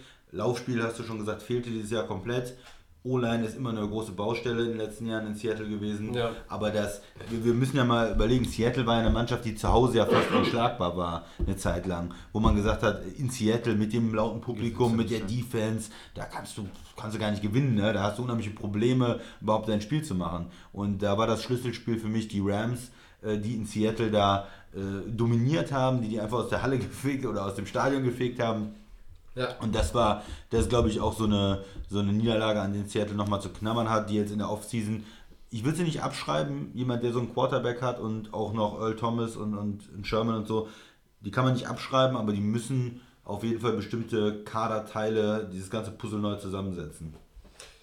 Wenn wir einmal so schon auf die neue Saison gucken, wie wir das ja auch bei äh, den anderen Divisionen schon gemacht haben, ähm, blicken wir so ein bisschen auf die Free Agents. Also Arizona hat unheimlich viele, aber ich glaube, da sind jetzt auch nicht zwangsläufig, gerade in Offense nicht zwangsläufig super viele Leute, die man unbedingt wieder signen muss oder, oder möchte. Ähm, in, der, in der Defense gibt es halt so ein paar Leute wie ähm, die Corner, Justin Bethel, Tremont Williams, ähm, die Linebacker Carlos Dansby äh, oder auch Defensive End Frosty Rucker. Das sind alles Leute, die sind sehr erfahren, die sind lange in der Liga, äh, die haben auch eine gewisse Qualität. Ähm, der eine oder andere hat auch schon ein gewisses Alter erreicht. Da wird es dann natürlich Das schwierig. ist mir direkt eingefallen, als ich die Namen vorgelesen habe. Ich dachte, oh, die sind aber alle gut über 30. Also Ja. mindestens die ersten. So, und, und da ist natürlich, ne, klar, den einen oder anderen, um vielleicht auch ein bisschen die Erfahrung weiter in dem Team zu haben, wird man versuchen zu behalten. Ähm, die haben relativ viele, zum Beispiel alle Quarterbacks, die sie haben, sind Free Agents. Matt Barkley, Blaine Gabbard, Drew Stanton und, Car und Carson Palmer ist retired. So, und wir reden ja schon seit Wochen darüber, was passiert mit dem Quarterback-Karussell in der NFL. Und da äh, reden alle noch über Cousins und über Ja. Foles und Tyrod Taylor von Buffalo, ob der da bleibt oder woanders hingeht. Was macht Arizona? Mit Ja. Mitte März. Arizona ist natürlich da mittendrin. Also Ja. die müssen, das Ganz- ist, ja. das ist die Schlüsselfrage. Diese Liga steht und fällt mit Quarterbacks und, und dem Spiel der Quarterbacks. Da muss man natürlich auf jeden Fall gucken. Ähm, Da habe ich vielleicht eine, eine Ansage für, für dich zu tun. Ich glaube, du bist immer ein bisschen, habe ich in den letzten Wochen, Monaten so rausgehört, so ein bisschen pro Arizona. Hast du große Hoffnung, David Johnson kommt zurück und so weiter. nur, nur weil ich ihn im Fantasy-Team habe und in der Keeper League möglicherweise behalten will. Ich Ansonsten ich sind mir da- egal. Ich möchte dazu sagen, ich habe, ähm, mache mir Sorgen um Arizona. Also ich bin down. Also ich glaube nicht, dass die jetzt in der Division, äh, Seattle hat einen Franchise Quarterback, die Rams haben viel junges Talent, haben sehr gut gespielt und die 49ers haben einen Quarterback. Und solange äh, Arizona jetzt nicht mir zeigt, boah, wir draften einen Nummer 1 oder wir haben den Free Agent, wir machen da wirklich was mit Quarterback, glaube ich nicht, dass die die Division irgendwie gewinnen können oder auch Nee, so die, die Division werden- mitspielen können. Da sind die für mich das schwächste Team der Division. Die Defense ist nicht schlecht, die haben auch immer noch Spieler, aber haben auch viele ältere Spieler. Du hast gesagt, Free Agents Ja. müssen sich da immer wieder verändern. Und in der Offense, wenn du keinen Quarterback hast, du kannst einen guten Running Back haben, auch mit Fitzgerald noch, aber viel ist da nicht. Line ist und andere Receiver, Tight End. Ich bin da nicht so begeistert von Arizona. Ja. Jetzt hast du noch einen neuen Coach. Das darf man ja auch nicht verwechseln. Bruce Arians war ja ein sehr guter Coach, ne? Ja, also der ich- jetzt auch nicht mehr da ist. Ich bin jetzt kein, also du hast zwar gehört, dass ich die jetzt nicht ganz scheußlich finde, das hast du schon richtig rausgehört, aber ich bin jetzt auch keiner, der, ähm, der die super toll findet, beziehungsweise jetzt auch äh, 2018 wahnsinnig viel erwartet. Also wenn die jetzt, angenommen, die landen den Cousins und die haben noch eine gute Free Agency und drumherum und haben einen guten Draft, die ziehen an 15, so. Das ist so die Region in der ersten Runde, wo wir vielleicht über den ersten oder zweiten Wide Receiver reden. Und das sind natürlich, das wird jemand sein, der vom Start weg spielen muss. Weil ähm, da sind so viele Lücken, gerade auch in der Offense, die müssen, Ja, da, ja. da kannst du nicht warten und die langsam ranführen. Also, reinschmeißen ins kalte Wasser und ab geht die Post so. Ne? Da gibt es kein Überlegen mehr. Ähm, ich sage nicht, dass die äh, mit einem guten Quarterback in der Division wirklich vorne mitmischen würden. Nicht sofort. Deshalb ist es auch so die Frage, ob Kirk Cousins wirklich in diese Richtung geht. Also da deutet sich ja bei Cousins, dass man nebenbei, deutet sich momentan ja so ein bisschen an, dass die Vikings da einen großen Push auch versuchen. Äh, ja. Also ich, Also ich würde sagen, selbst wenn sie einen guten Quarterback holen, sehe ich sie so bei 9-7 oder so. Und wenn sie keinen holen und da keine Lösung finden, sehe ich sie eher so bei 6-10. Das ist so meine wenn, sie einen, Arizona-Einschätzung. wenn sie einen schlechten Quarterback haben, beziehungsweise da keine gute Lösung finden, ist 6-10 sogar noch hochgegriffen. Ja. Ja, ich muss sagen, du hast aber von den Namen Rookie. vorgelesen, von den Jungs, die alt sind. Ähm, Du musst hier komplett jetzt auf die nächsten, du, eigentlich jetzt musst du schon dafür starten, dass du jetzt sagst, okay, Fitzgerald spielt jetzt noch das Jahr, aber was ist nächstes Jahr? Dann ist wieder gar nichts da. Wie du schon gesagt hast, vielleicht hast du dann Position 15, kannst einen Wide right Receiver holen, du brauchst echt Raketen rechts und links, dafür, wenn der Quarterback kommt, den sie ja benötigen, definitiv, egal ob das jetzt ein Junger ist oder ob es wie Kirk Cousins wird oder wer es auch immer sein wird. Aber du musst jetzt echt darauf achten, dass du halt die alten Spieler fallen alle weg. Du hast alte Leute, du musst eigentlich eine komplette, um wirklich bei der Division mitzuhalten, weil die 49ers werden richtig Gas geben nächstes Jahr. Und Seahawks werden natürlich auch nicht auf die sitzen lassen und sagen, äh, wir kommen jetzt nicht in die Playoffs und wir fahren jetzt mal eine Stufe zurück, weil, wie Christian schon sagte, das ist das schlechteste Team in Anführungsstrichen. Aber die haben jetzt Zeit, das komplette Team umzu, äh, umzustellen und äh, sich die, die, diese Position, also ich sehe eigentlich nicht bei Cardinals überall, wo irgendwo was Neues kommen kann und kommen muss, sonst äh, sieht das ganz schlecht aus. Also du hast in der Offensive gerade einen Running Back und einen äh, alternden Ja. Hall of Famer, künftigen Hall of Famer mit Fitzgerald, der sicherlich als Slot Receiver noch was kann. Und dann hast du aktuell relativ wenig. Und man hat eigentlich schon, man wusste das ja, wo ich immer so ein bisschen, was denkt so eine Franchise? Also ich meine, man, in Kansas City zum Beispiel, die sagen, okay, wir draften einen jungen Quarterback, wir machen was. Oder andere Franchises haben schon mal überlegt, wie geht es weiter in den nächsten Jahren. Bei Arizona fand ich jetzt in den letzten Jahren, man hat das ja mit Carson Palmer gesehen. Das ist ein Mann gewesen, der alt ist, der viele Knieverletzungen schon hatte und alles. Und die haben jetzt so lange gewartet, bis er in Rente geht und haben jetzt keinen Quarterback unter Gar nicht- Vertrag. gar nichts. Keinen. Nichts. nicht mal, wo du sagen könntest, okay, wir haben jetzt einen Ersatzmann oder so. Und damit bist du natürlich schlecht aufgestellt erstmal und musst jetzt wirklich, und dein Coach geht und da musst du natürlich eine Menge investieren jetzt, um die Mannschaft wieder Man aufzubauen. muss es auch langfristig sehen, ob es wirklich dann einer ist, der schon Veteran ist in der Quarterback-Position, aber ich wirklich nicht sage, okay, äh, ich gehe wirklich in eine junge Position, gerade in der Position, weil ich muss auf die äh, nächsten zehn Jahre aufbauen, es geht gar nicht anders, nächsten fünf bis zehn Jahre. Und ähm, warum nicht komplett neue Mannschaft, ganz jung, ähm, und dann kommt es mit der Zeit. Und jetzt wieder zu viel Geld zu investieren, um irgendwelche Gelder wegzuhaben, dann im Nachhinein, wo ich dann nichts mehr investieren kann. Aber wie du schon sagtest, die, die Cardinals haben irgendwo den Anschluss verpasst. Ein bisschen, ja, für Ja. mich. Ja. Äh, Christian, wenn du einen Blick auf die Ja. 49ers Free Agent wirfst, ähm, Carlos Hyde ist vielleicht so derjenige, den man noch irgendwie halten sollte, weil du hast einen Veteranen Running Back, der aber sicherlich noch ein bisschen was im Tank hat. Und dann hast du ja junge Receiver um Garoppolo. Du kannst da auch noch vielleicht in den ähm, an den zwei großen Knotenpunkten dieser Offseason ja auch noch was verstellen. Ähm, oder hast du noch einen anderen auf der Liste, wo du sagst, den muss man unbedingt? Also ich bin Carlos Hyde Fan ein bisschen. Ich fand ihn immer ganz gut als Running Back in, in den letzten Jahren. Aber der ist immer so ein bisschen unterm Radar, ne? Ja, aber ist Ja, unterm von, Radar. den, von den Running Backs so immer so ein bisschen im Background, aber er macht eine solide Leistung meistens in der Saison. Also Ich fand ihn eigentlich ganz gut. Ja. Ich denke, da kommt es auf den Preis an. Wenn man, wenn man sich gut einigen kann und er, weil er jetzt ja auch nicht ein Superstar der Liga ist, für ein niedriges Gehalt unterschreibt, dann werden sie ihn vielleicht behalten. Aber es ist auch nicht ein Spieler, den man nicht ersetzen kann. Also man kann natürlich in der zweiten Runde vielleicht wieder einen Running Back draften und den dann auch, äh, können sie in der zweiten Runde nicht, weil sie den Pick an England gegeben haben, aber in der dritten Runde vielleicht oder so. Und Alvin Kamara war auch ein Drittrunden-Pick. Ne? Also du weißt da- ja nie, was da- du noch später findest. Da kann man ne? was machen. Äh, Eric Reed ist ein interessanter Mann, Safety, der nicht uninteressant ist. Da ist auch die Frage, wie viel Gehalt wird er kriegen. Das sind aber beides Spieler, wo ich nicht sage, die muss man um jeden Preis halten, Superstars, sondern wenn sich das gut ergibt, wären das die beiden Leute, die ich versuchen würde zu halten und dann äh, weiter, weiter aufbauen würde. Ich weiß nicht, ob euch noch Namen sonst. Also, Leon Hall ist ein älterer Spieler, der ähm, also ich sehe da jetzt auch keine, keine Nöte. Also, ne? Relativ wenig Free Agents auch. Ja, es ist überschaubar, ne? Also, wenn man jetzt sich hier so die Liste der Seahawks anguckt, ist es natürlich schon irgendwie ein bisschen mehr. Ne? Free, äh, Jimmy Graham natürlich, äh, Ja. eben schon, habe ich fälschlicherweise zum äh, Trade-Potenzial. Äh, Du hast noch selbst auch. Sheldon Richardson wieder auf der. Sheldon Richardson, Wo die auch erst vor kurzem geholt haben. Ne? Maxwell und puh, Eddie Lacey sollten sie auf jeden Fall halten. Dem Luke sollten ja, Eddie. ja, dein alter Freund aus Green Bay Tagen. Ja, das Mit dem warst du wirklich, den hast du auf der Kurzwahltaste, Habe ne? hab ich mich gefreut. Ich bin ja mit, mit Seattle hatten wir ja einige Spiele auch, die nicht so gut gelaufen sind in den Playoffs in den letzten Jahren. Und dass die Eddie Lacey verpflichtet haben und Das ein bisschen hatte ich gefreut, ja. So der, Nicht so ganz der so viel Derek Erfolg Coleman der National Football League. hat mich doch schon gefreut. Oder Ja. vielleicht eher der Sean Kemp. Ja, Also, ja ähm, und bei den Rams ähm, muss man auch nochmal äh, sagen, also da sind einige prominente Namen, aber die Liste ist jetzt auch nicht so groß. Sammy Watkins, äh, haben wir schon drüber gesprochen, letzte Woche glaube ich eher äh, puh, auf Wiedersehen. Äh, Franchise-Tag da wäre wirklich verpulvert in meinen Augen. Ähm, ob man es vielleicht auf Lamarcus Joyner den Safety legt, ist nach dem Peters Trade jetzt sehr wahrscheinlich.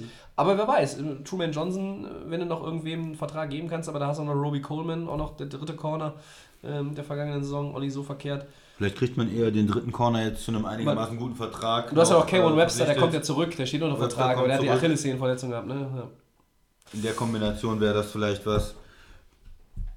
Ja, ähm, wenn ihr jetzt irgendwie mal sagen müsstet, wie lauf, läuft diese Division äh, im Ende Dezember, Anfang Januar 2019 dann ein, äh, bevor die Playoffs starten, ohne, ohne Rekord jetzt vielleicht, sondern einfach nur Reihenfolge, wie Max, wie, wie Äh, siehst du es? Rams, Seahawks, 49ers, Cardinals.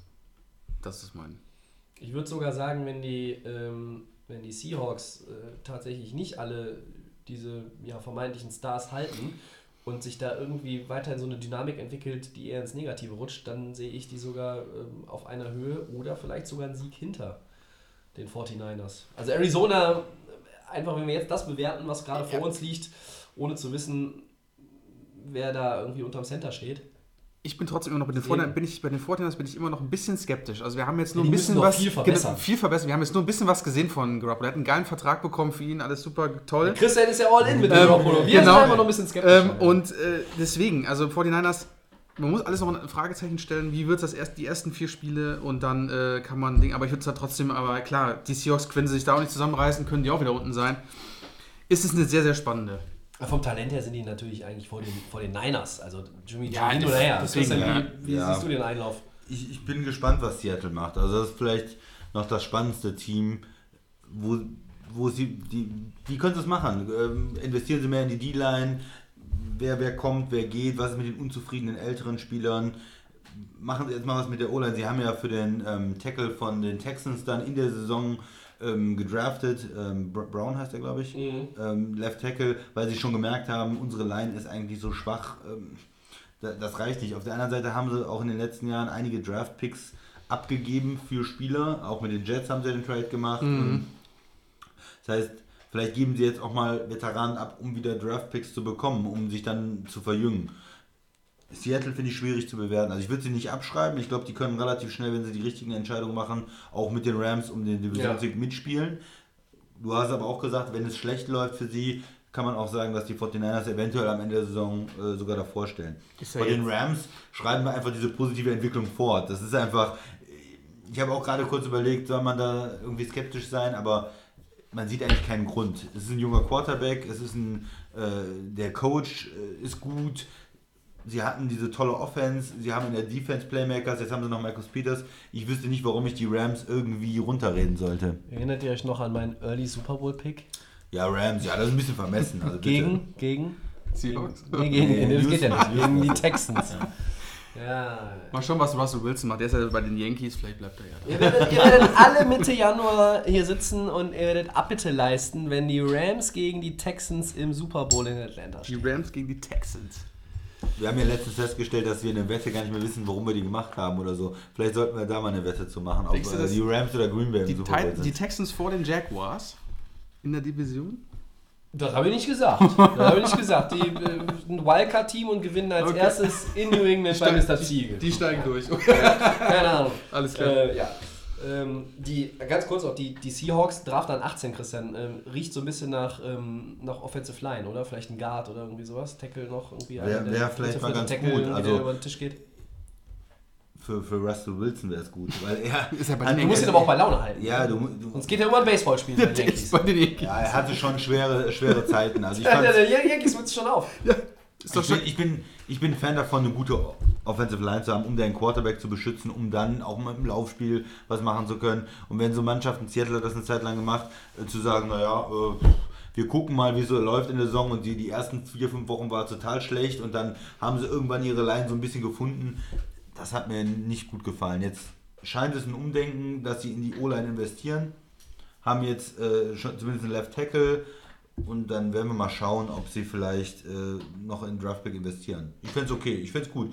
Es kann aber auch sein, dass sie in die Defense Line investieren. Aber Line, Ja. Line wäre mein Pick, ja. Für Ja. Seattle. Oder die Line. Okay. Ähm, ja, wir werden äh, trotz großer Bemühungen heute die Zwei-Stunden-Marke wohl nicht mehr Ah. knacken. ähm, aber wir wollen euch nicht entlassen ohne die Four Downs. Äh, ich habe den Zettel verloren. Wer fängt denn an mit dem ersten Down? Ich fange mal an und äh, Ja. das Thema als erstes haben wir hier ist der Running Back Jordan Howard. Oh, oh, oh, oh, großartig. Ich Running Back Jordan Howard ist davon überzeugt, dass er mit seinem Team, also die kommende Saison jetzt in die Playoffs zieht. Welches Äh, Team ist das? Die Chicago Bears. Die Chicago Bears. Richtig. Davon ist er überzeugt. Äh, ist er da äh, nicht zu äh, übermütig? Also meiner Meinung nach äh, ganz klar äh, ist er definitiv zu übermütig. Äh, ich sage ja. Ich sage nein. Es ist übermütig. Ja, es ist übermütig. Du sagst nein? Du Gerade hast fand erst ja gesagt, dann sagst du Nein, nein. ich sage natürlich nein. Was? Er kommt nicht in die Playoffs. Also Ja, es ist zu übermütig. Ja. Frage ist ja, ob es zu übermütig Es ist zu übermütig, er kommt nicht in die Playoffs. Ich sage, es ist wahnsinnig. Es ist Nein. Also ja, es ist übermütig. Verdammt, ich bin Wir sind, wir sind durcheinander. Konfusion. Also, Also, ich nein. finde okay. Ich sag mal, ich finde es okay. Ja? Äh, man muss sich Ziele setzen. wir sind aber nicht bei Ich hau einen raus. Wir sind bei Four Downs. Ja, ich finde, er, er setzt sich ein Ziel, äh, er will in die Playoffs kommen und ich bin höher gegenüber Chicago eingestellt als äh, gegenüber Detroit. Von daher vielleicht Ach klappt's ja, ach vielleicht ja. klappt's ja mit der Wildcard. Oh. Da muss er aber ganz viel rennen, der Aber Jordan weißt du, Howard, damit er wenn es da mit der Wildcard klappt, weißt du, wer dann keine Wildcard kriegt? Minnesota? Die Vikings! ja genau, weil die Packers gewinnen ja die Division. Ähm, okay. Möchtest du, Tobi? Ja, ja, gerne. Ich habe den? Zettel wieder gefunden, der lag unter dem Tisch. Ähm, zweites Down. Wide Receiver Odell Beckham Jr. von den New York Giants denkt wohl ernsthaft darüber nach, die Preseason einfach mal komplett auszusitzen, um sich dort nicht wieder zu verletzen. So wie das im vergangenen Jahr passiert ist. Christian, ist das eine schlaue Idee? Ja, finde ich schon. Ich bin nicht so ein Fan von der Preseason. Einige Spieler, die ich kenne oder die ich öfters verfolge, sage ich mal, wie Aaron Rodgers zum Beispiel, kennen ist zu viel gesagt, ich kenne ihn nicht, ähm, die äh, setzen auch die Preseason normalerweise aus und von daher finde ich es ein guten, guter Schachzug oder hauptsächlich aus. Spielen sehr, sehr wenig.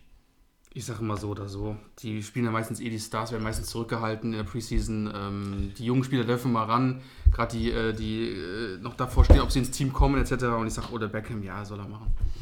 Ich sage auch, es ist eine schlaue Idee. Äh, Wir haben zu viele Leute gesehen, die eigentlich in Pro Bowl gehören und schon uns in der ersten Saisonhälfte hops gegangen sind, 2017. Das wollen wir eigentlich nächstes Jahr oder dieses Jahr nicht haben. Schlaue Idee. Ähm, spart euch auch diesen Krempel mit, äh, wir spielen irgendwie in drei Spielen von den vier in eine Serie oder ein Quarter. Bullshit. Gut. Charles Tillman, ehemaliger Cornerback der Chi Ja, Chicago Bears, schon wieder Chicago, will zum FBI. ja, ja. Hollywood? Oder wie seht ihr das? Äh, welcher Profi könnte vielleicht äh, in den nächsten Jahren ins Kino kommen, Bond-Darsteller werden oder Action? Oh, der Max lacht. Da, schon, der ist da, ja da nur hätte ich sogar Max. einen, da hau ich auch mal einen raus. Ja? Das ist unser Mann Rob Gronkowski. Der ist so der, Der Gronk. Der Gronk, weil das ist so der Entertainer. Der ist ja irgendwo immer irgendwo im Fernsehen zu sehen. Und den könnte ich mir so für so einen Big Hero Action Film Typen so richtig Aber, vorstellen. aber Beißer war bei James Bond immer der Bösewicht. Ja, wir reden nicht von James Bond, aber ich sag mal so Action Hero, äh, James Bond wird schwieriger, aber so Gronkowski wäre so der Gronk, wäre so der Typ so auch fürs Fernsehen und für die große Show. Ähm, in der Werbung ist er schon ganz großartig. Ich finde, wir gehen mal, ich gehe mal auf ein Ex-Spiel. Ich sag mal Peyton Manning als Geheimagent. Würde ich gerne sehen. Gott, oh Gott. Würde ich gerne sehen. Als Geheimagent, ja, ja. Epic Comeback Stars right here. Lustig. Also ich finde es erstmal cool, äh, der hat die Prüfung jetzt übrigens bestanden, äh, habe ich gehört. Ja, also ist er schon, ja, aber doch haben Sechs sie ihn nicht aufgenommen. Ne? Ja, aber also Ich sechs Monate, glaube ich, hat er so eine Schulung gemacht oder sowas, Ja, glaube ich. ja. So Schnitt, Finde ich, find ich äh, super interessant, dass sich so Ja. jemand nach so einer. NFL-Karriere, wo er so viel verdient hat, auch dann für so ein Thema interessiert und das komplett durchzieht. Ähm, ich gehe mal mit Tom Brady natürlich. Der, der, der erinnert mich ein bisschen immer auch an äh, Tom Cruise. Also ich denke, so eine, so eine Rolle kann er an auf jeden Jesus, so Neuauflage der 10 Gebote oder so. nee, so eine Rolle kann er, denke ich, auf jeden Fall spielen, ja. Ja, okay, also wir halten, wir halten das nochmal fest. Lassen wir jetzt nochmal äh, hier im. Das, also du sagst Gronkowski, als Gronkowski. Actionheld. Actionheld. Ich sag äh, Peyton Manning als Geheimagent und du sagst Tom Brady. Als Hollywood-Star. Als Hollywood-Star. Als, Könnte, könnte jemand James. Bond spielen? Also irgendwann werden die Briten keine Briten mehr haben, die es spielen können. Also dann würde ich Tom Brady für James Bond sagen. Ja? Ja. Ja, okay. Ja, na, ich finde äh, aber die Vorschläge wirklich ziemlich gut. So, und jetzt habe ich noch ein viertes und letztes Down und frage euch jetzt mal, weil ich nämlich ganz viel bei Facebook sehe, dass ganz viele Fans rumheulen. Oh, wir haben erst zwei oder drei Sonntage ohne Football Ja, genau. geschafft. Aber wir haben das schon ein paar Mal gesagt, liebe Footballfreunde, in der NFL gibt es keine echte Offseason. Dennoch die Frage, Christian und Max, warum findet ihr eigentlich die Offseason gut? Punkt 1, Combine, der Draft, die Trades und es wird richtig spannend in der Offseason dieses Jahr. Auch allgemein, aber dieses Jahr wird es richtig spannend und deswegen sage ich, die drei Punkte sind für mich das, was richtig cool ist an der NFL. Das hat dem Christian alles weggenommen. Nö, weil, ich- ich sage einfach, weil in der Offseason der, äh, der Super Bowl gewonnen wird. Wenn, wenn man sich jetzt auch das letzte Jahr anguckt, wie, äh, auf. wie Philadelphia jetzt äh, die, den ganzen Kader aufgebaut hat, welche Spieler sie noch verpflichtet haben, dann hinterher in der Saison vielleicht auch noch verpflichtet haben, aber wie sie das Ganze auch aufgebaut haben finanziell, wie, wie man im Draft dann äh, seine Spieler zieht, da wird eigentlich die äh, Grundlage für die ganze Saison gelegt. Und deshalb ist es super interessant zu gucken, wie sich die Teams äh, entwickeln. Hast du es Ich aufgeschrieben? habe notiert, 27.02.2018, Christian, in der Offseason wird der Super Bowl gewonnen. Wir sind Ja. gespannt. Und halte nochmal die Marcus Peters Karte hoch. Für die Rams, ja? Ja. Äh, gut. Gegen Texans. Ne? Super Bowl. Ähm, ja, warum finde ich die Offseason gut? Ähm, einerseits, weil das, was du schon gesagt hast, Max, also diese ganzen großen Schritte, ähm, diese quasi Episoden, die in der Offseason passieren, die haben Unterhaltungswert, die haben Spannung. Ähm, die Amerikaner sagen immer Twist and Turns. Also ne, es, es äh, Drehungen, Wendungen, es kann äh, in die eine Richtung gehen, in die andere Richtung gehen und plötzlich äh, gehst du irgendwie aus der Saison raus und dann hast du Free Agency und Draft hinter dir und die Leute, die du nach dem Ende des Super, nach, nach dem Super Bowl irgendwie vielleicht als die Favoriten fürs nächste Jahr schon in deinem Kopf hast, die sind aber irgendwie von drei, vier, fünf anderen überholt worden. Das ist eine ganz andere Ausgangsposition. Das ist, es ist einfach spannend und äh, wenn man so ein bisschen, keine Ahnung, irgendwie, weiß ich nicht, mit, mit, mit Apps oder auch äh, mit Network auf deinem Fernseher oder was auch immer, Breaking News und es passiert irgendwas und du denkst, wow, und, und wirklich dann auch mal, man hat auch viel mehr die Gelegenheit, mal so ein bisschen ins Detail zu gehen, weil man in der Saison sich wirklich nur auf die Spiele konzentriert. Äh, ich mag die Offseason einfach, weil sie gar nicht langweilig ist. Sie ist nicht langweilig, es kommt keine Langeweile auf, weil erst wird spekuliert über das eine, dann passiert das andere, dann spekulierst du wieder, dann gibt es wieder den nächsten großen Schritt im Kalender und dann freuen sich alle auf die Saison, äh, freuen sich alle auf den Fantasy-Draft und ähm, meine Fantasy-Vorbereitung hat ja quasi schon äh, mit Weihnachten begonnen und ja, also ne, Begeisterung, auch ist, für die Offseason. ja, Offseason ist einfach toll. Und Ja. ich kann, sorry, ich kann nicht nachvollziehen, äh, wer wirklich was für diesen Sport übrig hat, der nur rumjammert, weil die Offseason so lange ist. Kurzer Tipp, bei Twitter einfach Ian Rappaport Ja? folgen und da wird es nie langweilig. Jeden Oder- Tag interessante ähm, Informationen und immer am ersten, die erste Information immer er und deswegen, da wird es nicht langweilig.